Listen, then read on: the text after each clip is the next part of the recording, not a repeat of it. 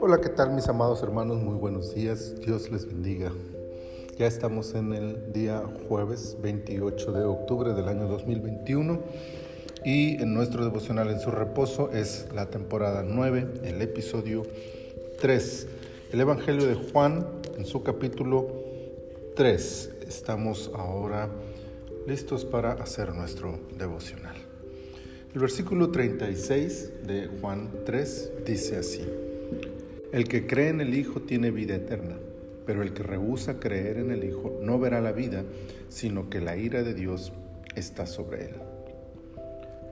Todo el contexto de este capítulo tiene que ver con creer o no creer en Jesús.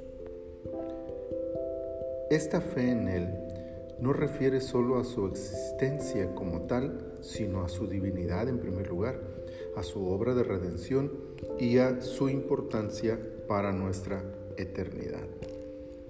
En la misma vía entonces surge el destino de aquellos que voluntariamente rehúsen creer en Él.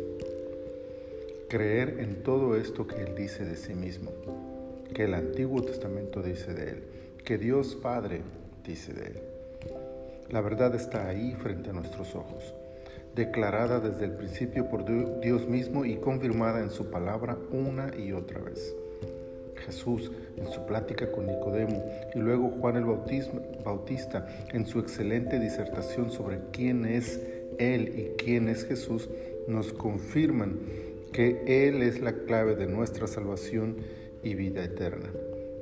El escritor del Evangelio resume esta idea en el último versículo de este capítulo como para concretar todo el pensamiento que ha estado tratando de señalar en su narrativa.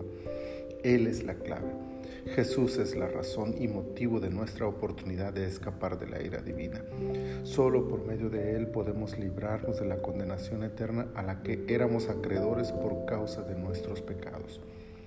Eso significa igualmente que ya no hay nada más que hacer sino aceptar tal oferta de amor provista por Dios.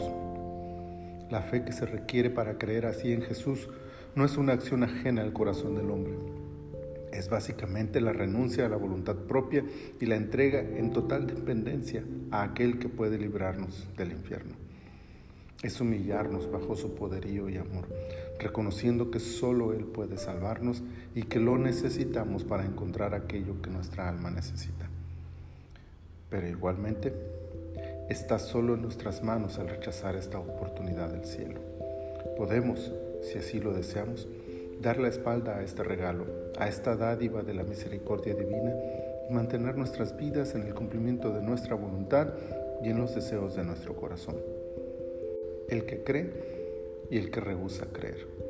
Ahí están los dos caminos que se presentan frente a nuestros ojos. ¿Cuál escogeremos? Que su Santo Espíritu nos convenza para ir al encuentro de Jesús por fe y abrazarle cada día de nuestra vida.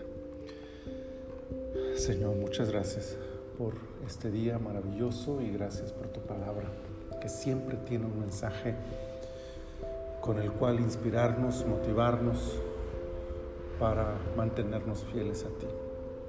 Que este día, Señor, afirmemos nuestra fe en ti para que podamos garantizar la vida eterna que tú solo en tu infinita misericordia y gracia nos ofreces.